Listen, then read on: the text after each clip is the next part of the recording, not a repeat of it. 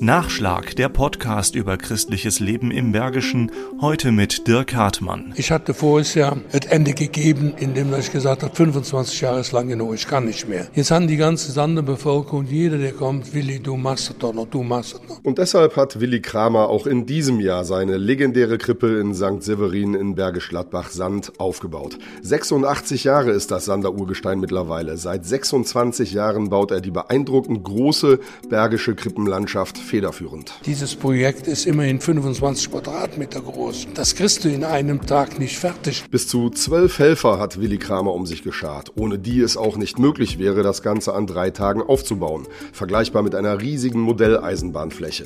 Aber jeder der Helfer, wie Albert Komischke, betont ausdrücklich, ohne Willi wäre das überhaupt nicht möglich. Weil das sein Kind ist sozusagen. Und äh, auch die hier helfen, sind froh, dass der Willi da ist und Anweisungen gibt. Ohne den ist die Krippe tot. Tja, und diese spektakuläre, liebevoll bis ins kleinste Detail gebaute Krippenlandschaft zieht über die Jahre immer mehr Touristen an. Das ist ein Ruhrgebiet. Mit Busse von Köln kommen die hier hin und die sind natürlich immer begeistert. Sogar ein Buch über die Sanderkrippe ist bereits erschienen. Bergisch Gladbach und Umgebung sind sehr original wiederzuerkennen. Schloss Leerbach, die Kirchen aus Sand, Herkenrath, Heidkamp und Herrenstrunden. Und mittendurch fließt die Strunde, samt Mühle und Wasserrad. Der Strunderbach, den haben wir hier als Quelle an der Strundekirche. Fließt durch Gladbach. Dieser Bach, das sieht wunderschön aus. Das Wasser wird hochgepumpt zum Wasserrad. Das läuft zwei Monate lang an einem Stück. Daneben stehen, wie in der Realität in Herrenstrunden, die Gänse von Gut Schiff. Ich habe versucht, jedes Jahr was Neues dazu zu machen. Da ist dann die Gänseliesel, die sitzt auf der Brücke da, hütet da 16 kleine Entchen. Ein Jahr später, da habe ich einen Taubenturm gemacht.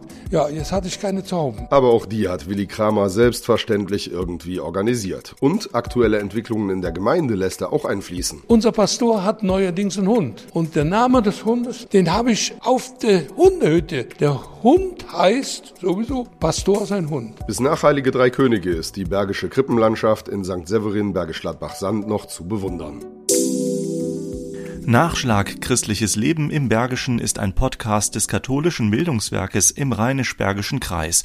Mehr Informationen unter www.bildungswerk-gladbach.de